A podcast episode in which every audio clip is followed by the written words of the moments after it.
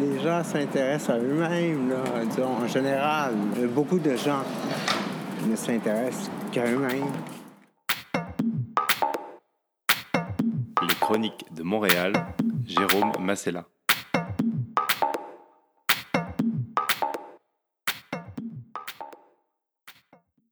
Cette histoire, elle commence en 2003 à Paris. Je suis euh, donc originaire du sud de, de la France, Miramas, une petite ville près de Marseille, et euh, j'ai quitté cette ville à l'âge de 22 ans pour plusieurs raisons. Euh, d'abord parce que j'étais homosexuel et que vivre sa sexualité de façon épanouie dans une petite ville en région, c'est pas toujours évident. Aussi parce que j'ai perdu ma mère à l'âge de 20 ans et ça a été un gros traumatisme. Je parlais plus à mon père et j'étais pas très proche de mon frère. Du coup, il a fallu se reconstruire et j'ai décidé euh, de, le faire à Paris, qui est un petit peu la ville de tous les orphelins euh, bah, de France. Une ville où euh, on peut vivre sa sexualité de façon libre, anonyme et se fondre dans la masse. Donc quand je suis arrivé à Paris, les premiers mois, j'ai découvert un petit peu le monde de la nuit gay, le monde des backrooms. Je suis allé au dépôt, qui est un lieu connu pour c'est un sex club avec avec des labyrinthes, avec des glorioles, avec des cabines. j'ai toujours j'ai toujours été fasciné par cet univers-là, sans, sans trop oser franchir le pas. Et quand je suis arrivé à Paris, je me suis dit voilà, ça fait partie de, on va dire, du passage obligé de, de, la culture gay. Et très vite, euh, voilà, les backrooms et les saunas, c'est quelque chose qui m'ont bah, qui m'ont permis de rompre aussi la solitude parce que quand on arrive à Paris, qu'on n'a pas de famille et d'amis, c'est pas forcément évident, euh, voilà, de, bah, de rencontrer des gens tout simplement. Donc la première année, c'était euh, voilà, c'était la découverte un petit peu du monde de, de, de la nuit, le monde festif, la sexualité. Euh, et puis après, j'ai rencontré un garçon pendant l'été 2004. on s'est vite mis en couple. Euh, ça a été une relation assez fusionnelle. on faisait tout ensemble, on, sortait ensemble, on habitait ensemble, on avait les mêmes amis. Ça a été une jolie histoire. on était un couple exclusif. Enfin, je le pensais, parce qu'en fait, j'ai compris par la suite que que lui était pas si exclusif que ça. Mais bon, je lui en veux pas. Hein, c'est ça fait voilà, ça fait partie de la vie. Au bout de quatre années ensemble, euh, on a pris des distances. Dans un premier temps, on a décidé d'ouvrir le couple. Bon, ça n'a pas forcément fonctionné. Et puis après, on a décidé de faire un break. Et pendant ce break, il a rencontré un garçon pour qui, euh, pour qui il a eu un, bon, un bon feeling. Et donc, euh, début 2009, il a décidé de s'installer avec ce garçon. Et c'est vrai que bah, ça a été assez violent pour moi parce que je pensais pas qu'il allait se remettre en couple aussi vite.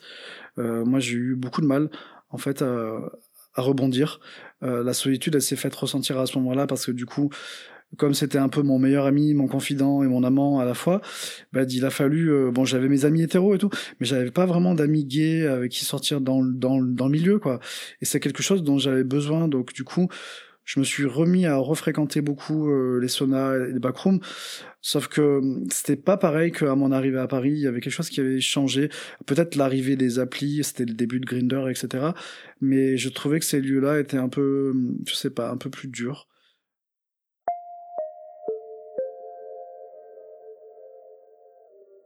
Pendant l'été 2009, euh, plusieurs événements compliqués Bon, la mort de mon idole Michael Jackson, qui était une partie importante de ma vie depuis l'âge de mes 11 ans, et j'avais prévu de passer une partie de l'été à Londres pour aller voir sa tournée d'ici It. Et puis après, euh, un plan à trois qui a mal tourné aussi, c'est-à-dire que j'avais fait venir deux mecs chez moi et euh, je me sentais seul surtout. Donc du coup, je, je m'étais dit voilà, je, je, vais faire un plan à trois. Bon, en vrai, je pensais pas qu'ils allaient venir. Ça fait partie de ces, ces, ces moments où euh, on se chauffe sur euh, Internet et puis et puis les mecs, ils voilà, en fait, ils se dégonflent à la dernière minute, ils viennent pas. Sauf qu'en l'occurrence, ils sont venus et puis ils sont venus avec l'intention de prendre ma carte bleue surtout. donc euh, donc du coup ça, s'est terminé en truc un peu un peu compliqué. Euh, voilà, c'était menace. Euh, j'étais attaché avec une ficelle et tout, donc c'était c'était pas très cool. bon finalement j'ai réussi à, m'en sortir sain et sauf. bon voilà ils sont ils sont partis et puis après j'ai appelé la police et et voilà mais bon ça a été assez ça a été une épreuve assez compliquée pour moi qui était déjà un petit peu fragile à ce moment-là et du coup, c'est dans ce contexte-là que, que j'ai fréquenté euh, de plus en plus euh, bah, les backrooms, et notamment le dépôt à Paris, où j'allais beaucoup le week-end. Euh, et je me souviens qu'à cette époque-là, j'étais pas hyper regardant sur, sur la capote je savais que en tant que gay, j'étais exposé au VIH. Je savais que le taux de virus dans notre communauté était important. Mais comme je me faisais dépister tous les trois mois et qu'à chaque fois ça revenait euh, négatif, donc négatif, je me disais bon bah finalement voilà, euh, ça n'arrive qu'aux autres. Donc en fait cet été-là, ouais, je sais qu'il y a eu deux partenaires avec qui j'ai eu des rapports sans capote, euh, avec éjaculation. je me suis fait prendre euh, sans préservatif. Et sur le coup, euh, sur le coup, j'ai apprécié ces moments-là. C'était des moments d'abandon de soi. C'est après que je flippais en me disant putain, euh, j'ai déconné quoi.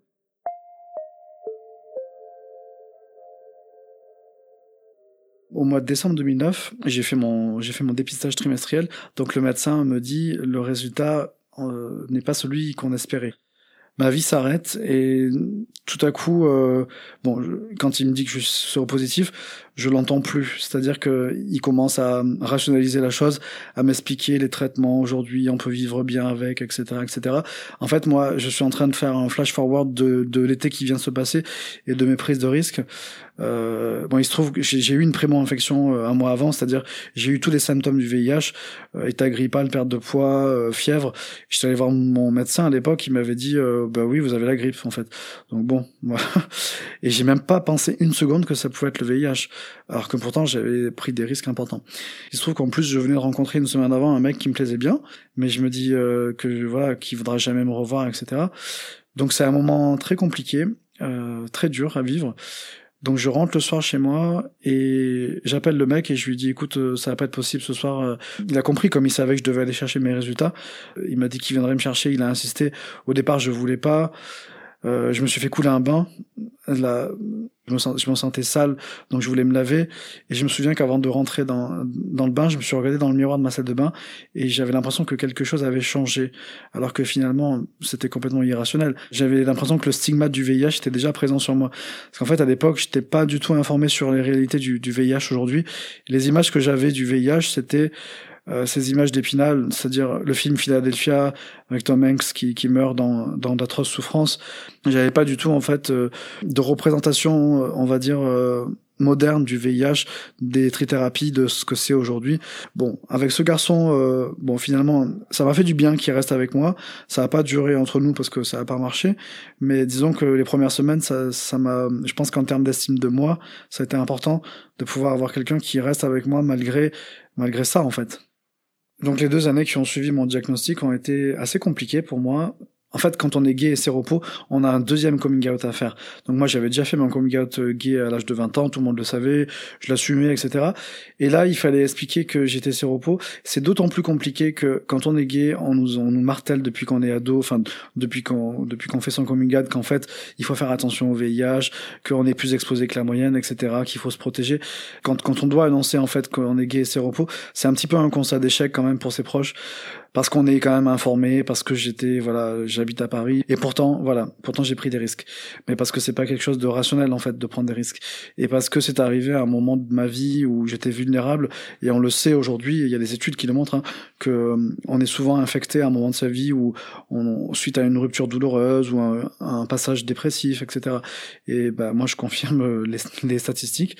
Bon, j'ai des amis plutôt euh, plutôt bienveillants et j'ai pas eu j'ai pas subi de rejet de la part de, de, de mes amis.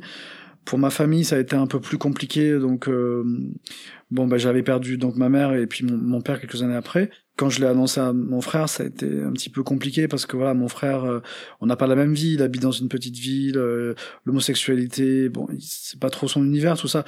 Paris, il a jamais compris pourquoi je suis vivre à Paris. Donc en plus, maintenant, j'ai rajouté une couche avec le VIH. Je dirais pas qu'il m'a rejeté, je dirais juste que pour lui, c'était tellement loin de ses préoccupations et loin de lui qu'il en a fait un sujet tabou et du coup on n'en a jamais vraiment reparlé. Et puis euh, il y avait la, vie, affective et sexuelle qui n'était pas simple à gérer. Euh, aussi parce qu'on m'a diagnostiqué quelques mois après le VIH euh, des condylomes en fait. Souvent les séropos ils ont un système immunitaire plus faible, donc c'est à ce moment-là où j'ai dû choper en fait bah, ce, ce virus-là.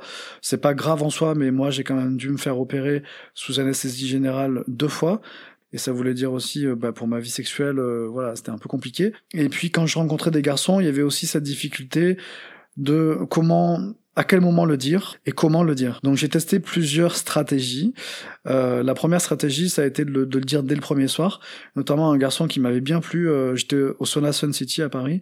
On était en train de, patifoler dans, la piscine et puis euh, il m'invite à, passer la, nuit chez lui.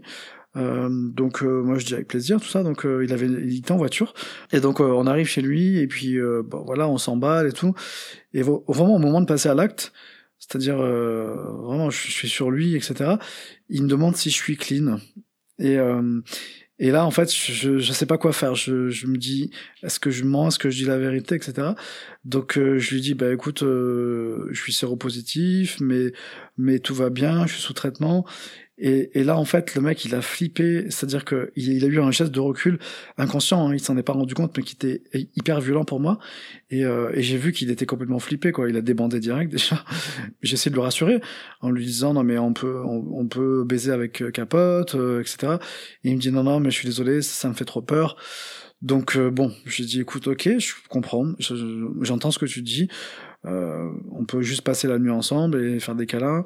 Et il me dit non, mais je suis désolé, ça va pas être possible. Euh, il va falloir que je te ramène à la gare. Et là, c'était c'était très violent pour moi parce qu'il était minuit. Je me rappelle, il pleuvait. Il m'a ramené à la gare. On s'est pas dit un mot dans la voiture. C'était assez pesant. Et puis là, il me il me dépose. Il me dit je suis désolé. Et je lui dis bah moi aussi je suis désolé. Et puis là je me suis retrouvé donc sur le le quai du RER e à minuit et je me rappelle que je, je me suis mis à pleurer. J'ai appelé mon ex à ce moment-là et euh, bon, il n'avait pas répondu parce qu'il était tard, quoi. J'ai pas vraiment de rancune envers lui, parce que dès le lendemain, il a dû se rendre compte qu'il n'avait pas été du tout euh, correct. Il m'avait envoyé un SMS d'excuses. Et, euh, sur, le, coup, je crois que j'avais pas répondu parce que j'étais encore trop blessé.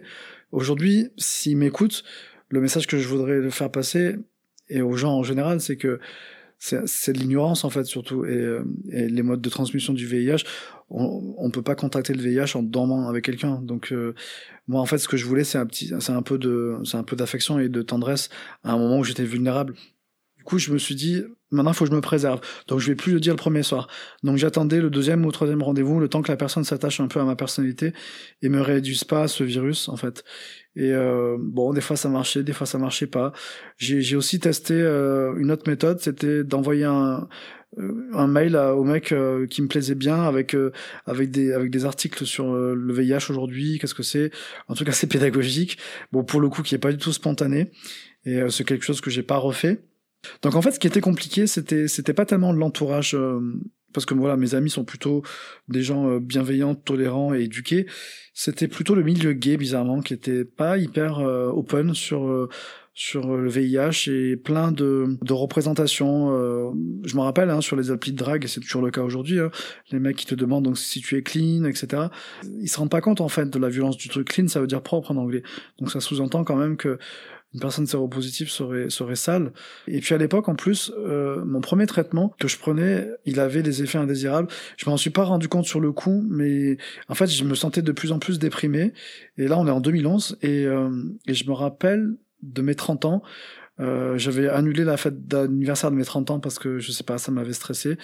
Et puis euh, et je me rappelle que j'étais en soirée avec des amis, puis d'un coup je me mettais à pleurer.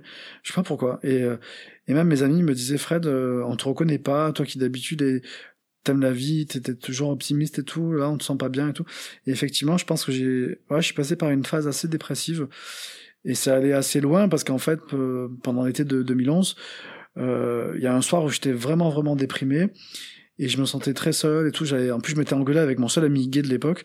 Donc bon, et euh, je suis rentré chez moi et j'ai pris, euh, j'ai pris des médocs. Enfin, j'ai pris ma trithérapie, mais au lieu d'en prendre une, j'en ai pris genre 12. Et j'ai envoyé un texto euh, à mes proches, bon, en mode drama. Euh, genre euh, voilà je, je, vais mettre fin à mes jours etc bon c'était plus un appel à l'aide en vrai hein. je pensais pas pouvoir mourir avec 12 cachets de, de trithérapie. À peine avalé j'ai regretté. Et mes amis ils ont flippé donc ils ont appelé les pompiers. Puis les pompiers sont arrivés. Et donc j'ai fini dans, dans l'ambulance. J'en ris aujourd'hui parce qu'en fait c'est assez euh, assez pathétique. Et j'ai passé la nuit aux urgences et, et voilà bon ce qui est intéressant avec cette nuit-là, c'est que ça m'a servi de déclic parce que le lendemain, euh, je crois que c'est le médecin ou l'infirmière qui, qui m'a dit, vous savez, la trithérapie que vous prenez, dedans, il y a une molécule qui s'appelle le Sustiva et euh, qui peut rendre dépressif et qui peut donner des idées noires en fait. Et effectivement, je me suis reconnu complètement euh, idées noires. Euh, état dépressif, cauchemar. et du coup, j'ai pris rendez-vous en urgence avec mon infectiologue à l'époque à l'hôpital de Saint-Antoine et j'ai demandé à ce qu'il me change mon traitement. Et ce qui m'avait surpris, c'est que l'infectiologue, l'infectiologue à l'époque, il m'avait dit oui, vous êtes sûr que c'est le médicament, c'est peut-être autre chose, peut-être qu'effectivement vous faites une dépression. Et je lui avais dit, mais écoutez, j'ai 30 ans, je me connais quand même. Donc j'avais dû quand même batailler pour qu'il me change de traitement, que je trouve pas tout à fait normal parce que pour le coup, il n'était pas à l'écoute de mon ressenti. Et du coup, euh, j'ai changé de, traitement et très vite, en quelques semaines, j'ai senti la, la différence, je me suis senti beaucoup mieux.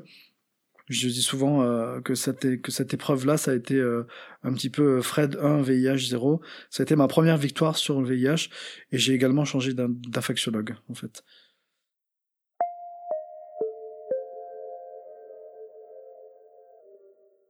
C'est vrai que les deux premières années, en fait, euh, j'avais de la culpabilité. Mais avec le temps, je me suis rendu compte qu'en fait, non seulement il, fallait, il, fallait, il fallait que j'arrête l'autoflagellation, parce que c'était pas constructif, mais surtout, il fallait que je fasse quelque chose en fait de cette épreuve. Le déclic, il s'est fait en 2011 quand j'ai décidé de franchir les portes de aide pour faire du, du, du lien social et parler avec d'autres personnes séropositives. Mais très vite, je me suis rendu compte que j'allais pouvoir euh, transformer euh, transformer cette épreuve en quelque chose de de constructif en fait chez bah, chez Ed. Très vite je me suis rendu compte que je pouvais être utile que je pouvais accueillir euh, des euh, des gens qui allaient qui allaient moins bien que moi parce que moi finalement j'allais pas si mal que ça. Et puis il y a quelque chose aussi d'assez de très important dans mon parcours de vie avec le VIH c'est-à-dire en 2012 j'ai découvert chez Ed euh, que, mon que mon traitement en fait me permettait de, de, rendre ma charge virale indétectable. Le virus était, était là, mais il était contenu. Il pouvait plus se répliquer et surtout je ne pouvais pas pas le transmettre à mes partenaires. Parce que savoir que j'ai le virus mais que je peux pas le transmettre, ça change tout en fait. Ça change tout parce que toute cette culpabilité, toute euh, toute cette peur en fait de transmettre, elle disparaît finalement avec euh, avec ce, traitement. Encore une fois, j'en ai voulu à mon infectiologue de pas m'en avoir parlé et de d'apprendre ça dans une asso. C'est bien, mais c'est aussi le rôle des infectiologues hein, de de rassurer leurs patients et de leur dire voilà en fait, prenez bien votre traitement parce qu'en le prenant bien, votre charge virale sera indétectable et vous pouvez pas, vous pourrez plus transmettre le virus. Et en termes d'estime de soi, c'est hyper important de, voilà d'avoir cette notion là en fait de charge virale indétectable. Ça et aide, ça a été les deux tournants vraiment décisifs en 2011-2012 euh, qui ont fait que, que tout à coup, j'ai décidé de faire du VIH une force. J'ai fait des formations de dépistage, dépistage rapide du, du VIH. Euh, on piquait le bout du doigt, on prenait quelques gouttes de, de sang, et j'ai moi-même annoncé des, des statuts séropositifs. Ça a été une aventure humaine assez extraordinaire ce besoin communautaire que j'ai toujours eu en arrivant à Paris, mais que j'ai jamais vraiment trouvé, c'est-à-dire de trouver des personnes euh, qui me ressemblent qui partagent mes valeurs. Euh, LGBT, mais pas que. Il y avait aussi euh, des femmes africaines séropositives. Il y avait aussi des filles hétéros. En fait, on était tous liés par cette lutte contre le VIH. Après les actions le soir dans le marais, on avait bouffé ensemble, on faisait la tournée des bars et tout. Je me suis trouvé cette petite famille que j'avais pas encore trouvée à Paris. Aujourd'hui, euh, on parle de prévention diversifiée. On le sait, le préservatif est moins utilisé, de moins en moins. Euh, donc, qu'est-ce qu'on fait? On, va faire la morale aux gens en leur disant c'est pas bien, faut mettre une capote. C'est pas productif du tout, en fait. Les gens, c'est pas des enfants, ils aiment pas qu'on leur fasse euh, la morale. Donc, par contre, on peut peut-être leur proposer d'autres outils qui sont plus adaptés à leur vie, à leurs contraintes. Euh, et c'est là qu'en fait est arrivé la PrEP en 2012. Donc en fait, c'est un traitement préventif destiné aux personnes séronégatives, donc qui n'ont pas euh, contracté le VIH, et qui permet de bloquer le VIH dans le système. C'est-à-dire que c'est euh, un, peu un, une espèce de vaccin ou un, préservatif chimique à San Francisco. L'épidémie du VIH est quasiment endiguée. Il y a eu moins de 200 cas en 2018, euh, alors qu'il y en avait des milliers avant, et c'est grâce à la PrEP. Quand la PrEP est arrivée en 2012 en France,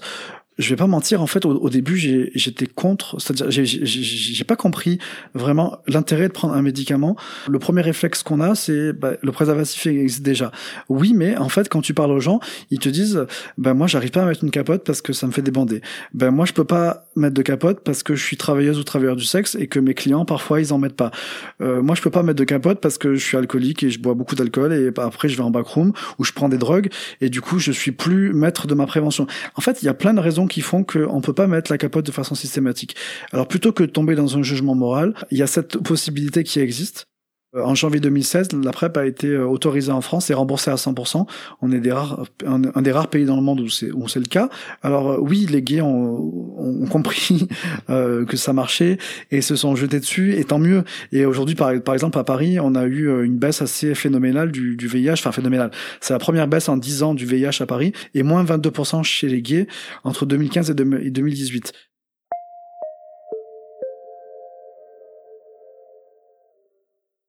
Il y a des mecs qui vont te dire, euh, bah en fait, moi, euh, comme j'ai pas eu une vie sexuelle épanouie et que j'ai été obligé de mettre la capote euh, toute ma vie, je comprends pas pourquoi vous, les jeunes, euh, vous pourriez avoir une vie épanouie avec la PrEP. C'est une forme d'aigreur pour moi, en fait. La PrEP, elle est remboursée depuis 4 ans, mais elle, existe depuis 2012 quand même.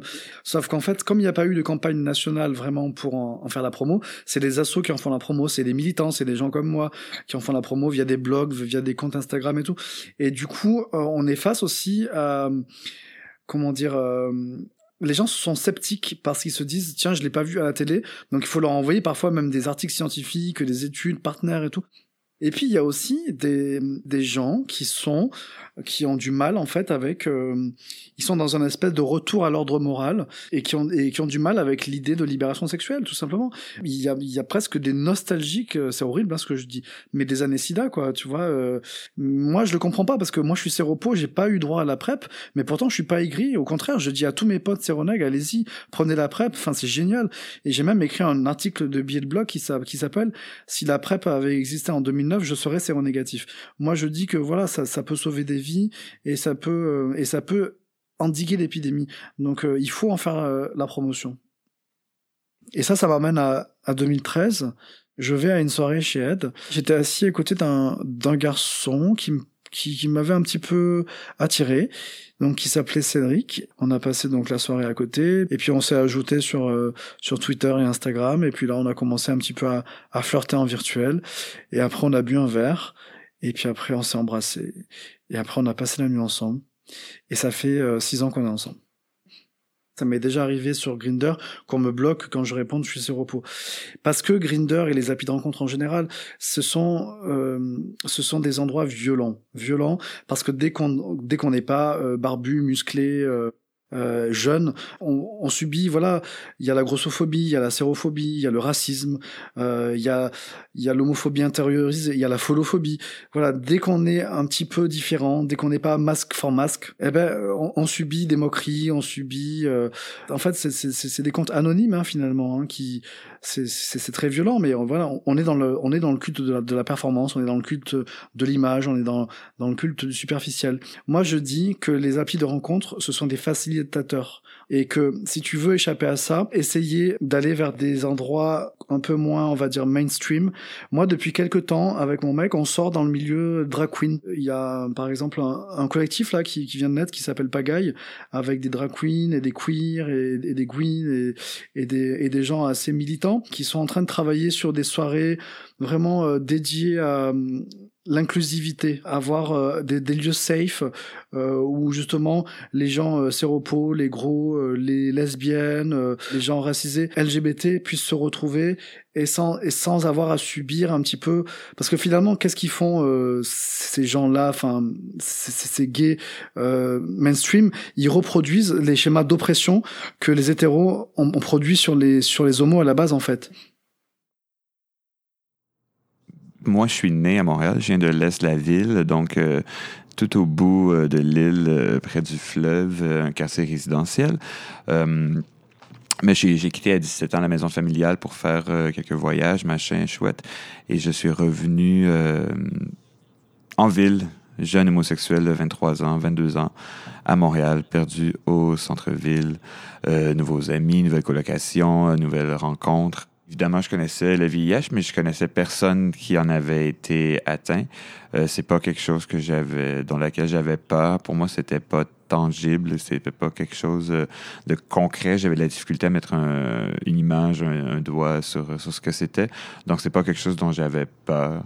Donc, j'avais euh, des relations sexuelles sans lendemain, euh, sans protection. régulièrement, c'est peut-être exagéré, mais souvent. C'était préféré, en tout cas quand j'avais jamais été face à ça, je pense que je ne réussis pas à me, le, comprendre moi-même. Et encore aujourd'hui, j'ai jamais eu peur de ça. Même depuis que j'ai été diagnostiqué comme étant séropositif, j'ai pas eu peur de ça à l'intérieur de moi-même. J'ai pas eu. euh, c'est quelque chose avec lequel j'étais à l'aise dès l'instant euh, où je l'ai su. C'était peu après ou avant ma fête. C'est quand même flou. Euh, donc, euh, j'avais rendez-vous, euh, je pense que c'était annuel, pour faire mes tests euh, sanguins, euh, comme, euh, comme les, bons, les bons homosexuels devraient faire pour les ITS et pour le VIH. Et puis, je savais que cette année-là, j'avais été moins sage. Et donc, je m'attendais à un résultat quand même. Je m'attendais à un résultat soit posi- positif quand même. Je m'attendais pas à être choqué si ça allait être le cas. Puis en effet, le docteur, euh, qui est toujours mon docteur à ce jour, euh, 10-11 ans plus tard, euh, m'a annoncé mon verdict de façon assez nonchalante. Et on dirait que ça a mis euh, la table pour comment j'allais gérer euh, cette, crise-là, dans le fond, parce qu'on se cachera pas que c'en est quand même une. C'est en 2009. C'était avant, euh, avant la trithérapie, c'était avant la PrEP. Euh, donc, ça a quand même changé depuis. Euh, ce qui a changé, c'est la façon de communiquer avec d'autres homosexuels avant des relations euh, sur ce, sur ce statut-là a quand même changé. L'acceptation, la compréhension. Euh, juste le fait que indétectable veut dire euh, intransmissible maintenant, c'est quelque chose qui est quand même compris. J'ai eu conscience qu'il y avait des, la- un travail de, de communication à faire par rapport au VIH euh, avec euh, la communauté hétérosexuelle. Euh, ça, ça m'a marqué. Donc, moi, j'ai pas tant d'amis homosexuels. Je fais pas vraiment partie de ce bassin-là. Donc, j'ai beaucoup d'amis hétéros qui sont très des, alliés, mais qui sont qui sont pas au courant de, du VIH, du sida, de la PrEP, de, de- des détails de cette épidémie-là. Donc, donc ça, j'ai réalisé qu'il y avait un problème euh, un travail de communication à faire avec eux, ce que j'ai fait euh, avec les gens proches de moi, mes amis. Le plus dur, ça a été vraiment de faire la round, de un après l'autre, asseoir chaque ami et puis devoir lui expliquer qu'est-ce qui se passait sans que ça prenne une tournure dramatique parce que pour moi, ça ne l'était pas, mais quand même faire comprendre que c'est ce que je vivais. Euh, donc ça, ça a été quand même pour moi un travail. Le fond de ma pensée, c'est que je pense que chaque humain qui est sur Terre vit euh, un, genre de, de drame ou vit quelque chose de difficile dans sa vie euh, qui, qui doit travailler vraiment pour passer au travers. Et puis moi, j'ai senti que ce que j'avais, à vivre, et je vais sûrement vivre d'autres choses aussi, mais c'était de, vivre avec ce virus-là et de vivre avec ce- cette stigmatisation-là. Et puis je l'ai accepté dès la première journée, on dirait. C'est vraiment pas quelque chose qui a été très difficile à accepter. Je vais pas virer dans la conversation comme si je le voulais. Là, c'est vraiment pas ça, vraiment, vraiment, vraiment pas. Mais euh, c'est plus comme si j'avais pas été surpris. Je dirais pas que je l'attendais ou que je le voulais, loin de là. Évidemment, euh, j'aurais préféré euh, ne, pas, ne pas être séropositif, évidemment. Les chroniques de Montréal, Jérôme Massella.